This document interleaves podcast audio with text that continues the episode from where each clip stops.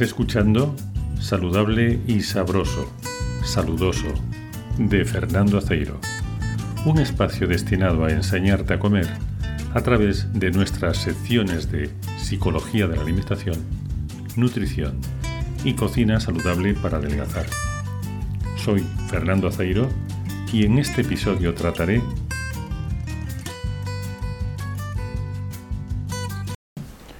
¿Cómo perder peso? Te advierto que este no es un artículo sobre batidos proteicos o ejercicio aeróbico. Tampoco te voy a hablar de la dieta keto. Te explicaré algo completamente diferente que nunca te habían contado. Cualquier persona que quiera perder peso cree que necesita dieta y ejercicio. Es posible que tú misma lo hayas intentado muchas veces de esta manera. Pero, ¿y si hubiese algo más que nadie te había contado? ¿Nunca has tenido la sensación de que en la pérdida de peso había algo que la dieta y el ejercicio no eran capaces de hacer? Como si faltase una pieza fundamental que hiciese que todo el mecanismo funcionase a la perfección. Dieta y ejercicio nos hablan de la cantidad que comes y la cantidad que gastas. Ingresos y gastos son solamente cifras. El centrarte en los números sin tener nada más en cuenta le entrega todo el protagonismo al metabolismo, que así se convierte en un duende caprichoso que tiene el control de tu peso. Metabolismo, dieta, ejercicio y se acabó, no hay nada más. ¿Es eso lo que dice la ciencia?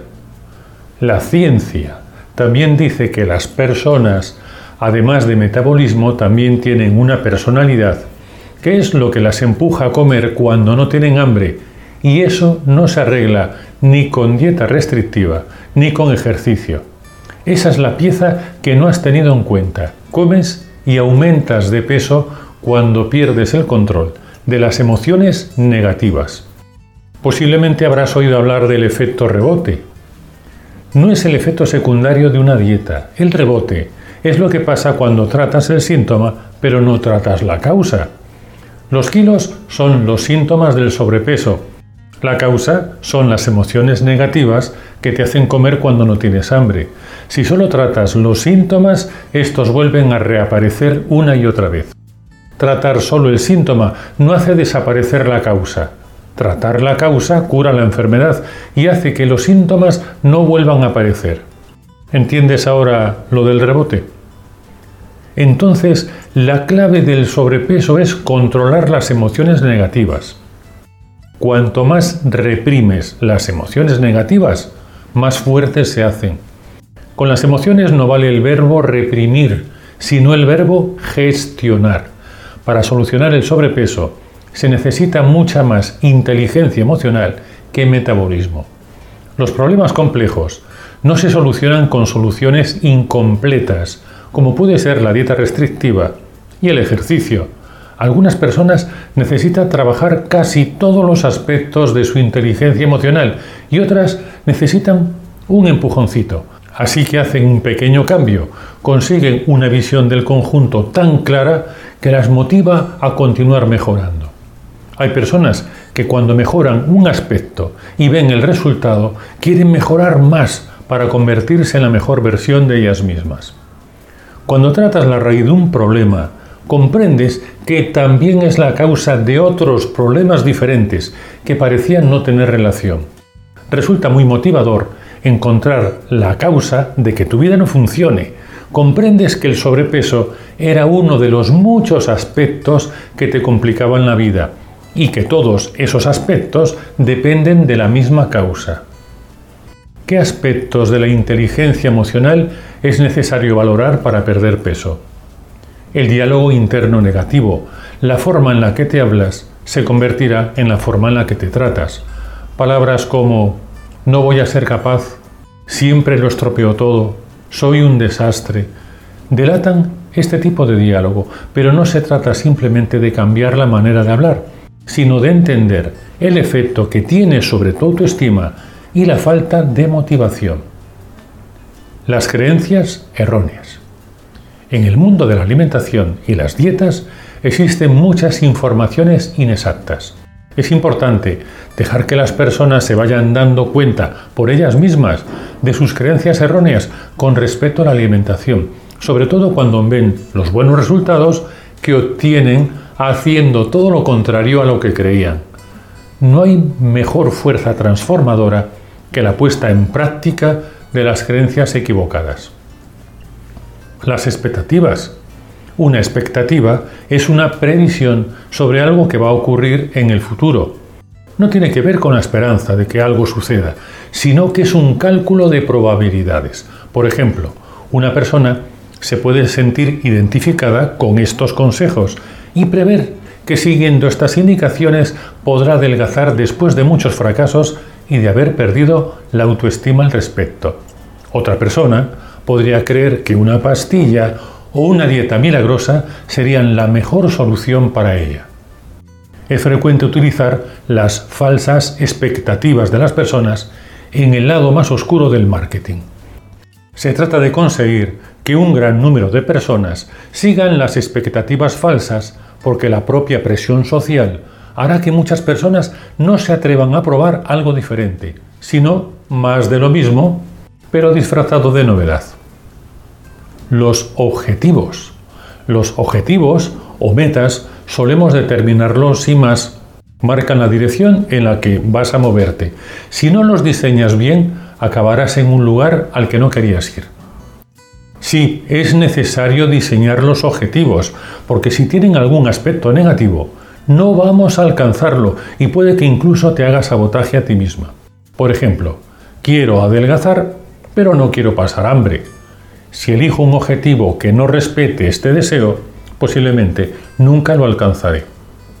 La manera de comer. La manera de comer es tan importante que le he dedicado varios vídeos en mi canal y en mi blog. Te dejo enlaces en el texto.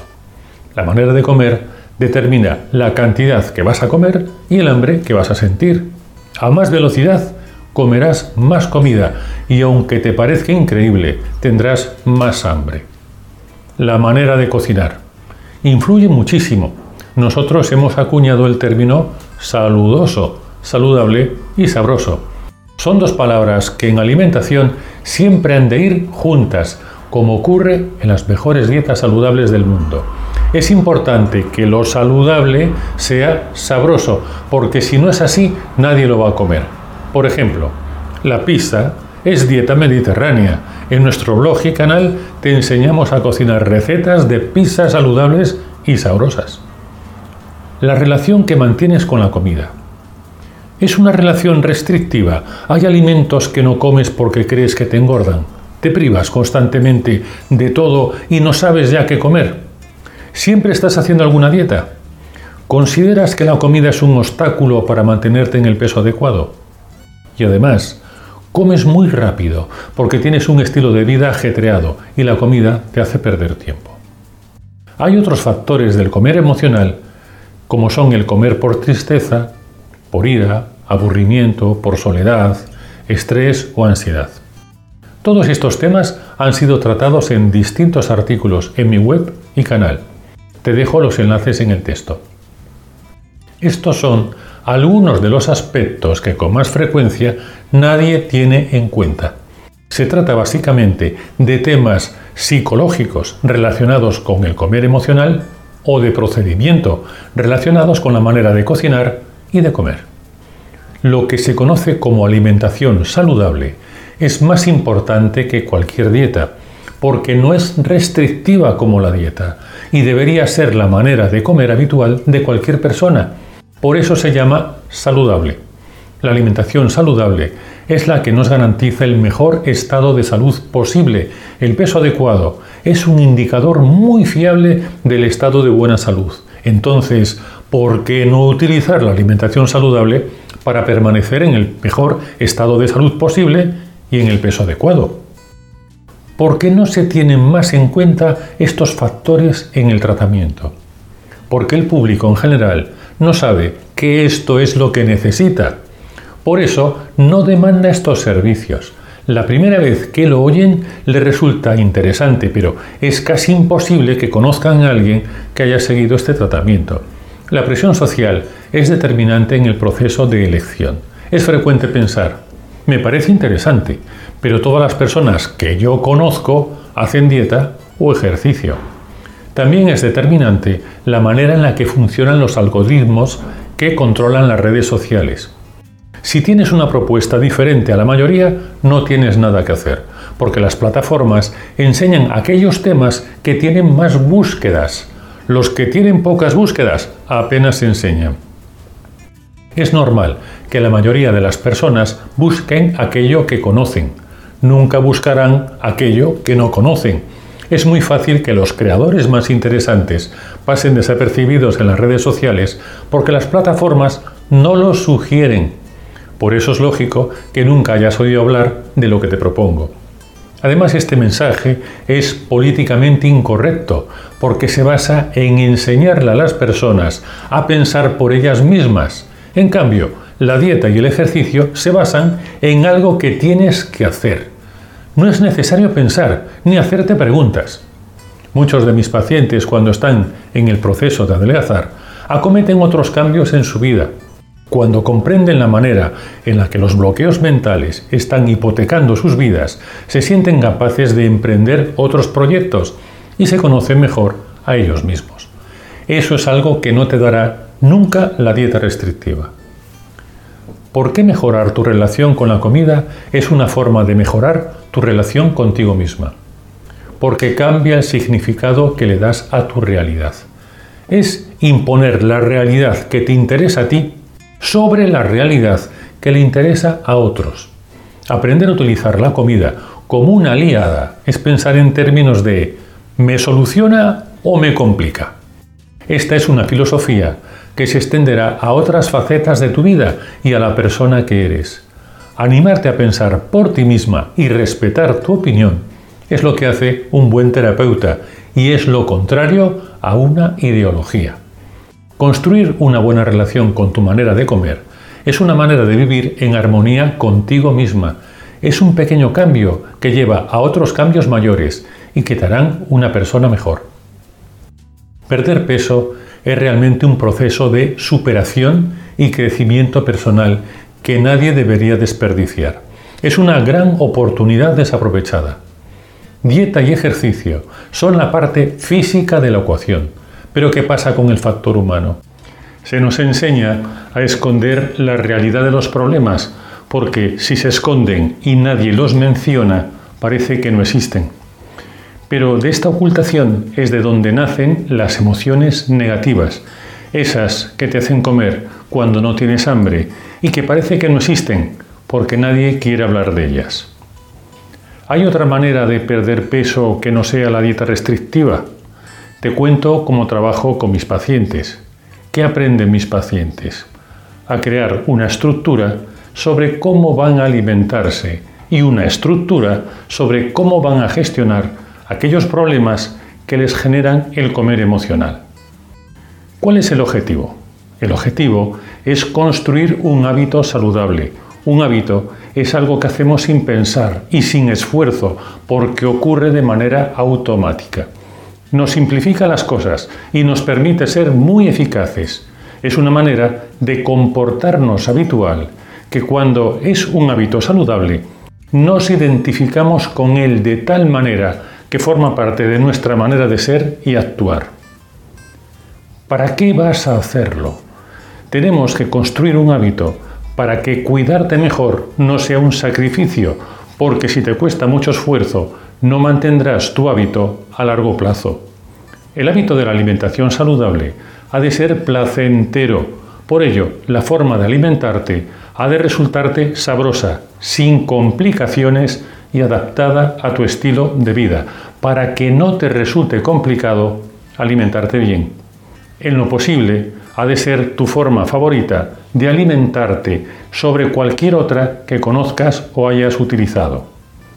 El hábito de pensar saludable también ha de ser placentero y se convertirá en tu manera habitual de enfrentarte a los problemas, porque si tu manera habitual de pensar te genera ansiedad o preocupaciones provocará el comer emocional y eso es algo que hará que engordes siempre. Todo esto no puede solucionarse con una dieta. ¿Cómo vas a hacerlo? El hábito de la alimentación saludable lo aprenderás mediante un curso de cocina saludable, donde no solamente vas a aprender a cocinar más de 140 recetas, sino sobre todo que vas a aprender un método de cocina que te enseñará a organizarte cada semana, a saber hacer una compra inteligente, a construir una despensa que te ayudará a hacer frente a cualquier imprevisto y aplicar todo lo que aprendas, incluso para que tu familia se beneficie de que cocinas con un método.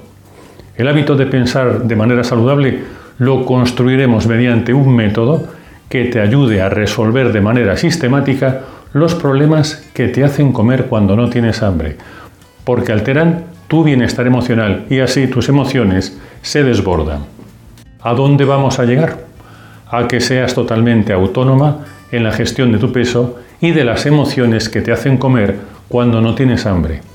Nuestra manera de trabajar te enseñará a eliminar los kilos, que son el síntoma del exceso de peso, y aprenderás a controlar la causa, que es el estrés en la cocina y el comer emocional. ¿Te gustaría saber más sobre la relación entre emociones y sobrepeso? Te dejo un enlace para que puedas ver nuestro webinar gratuito Cómo preparar tu mente para adelgazar. Te dejo un enlace en el texto. Y suscríbete, que te sentará bien.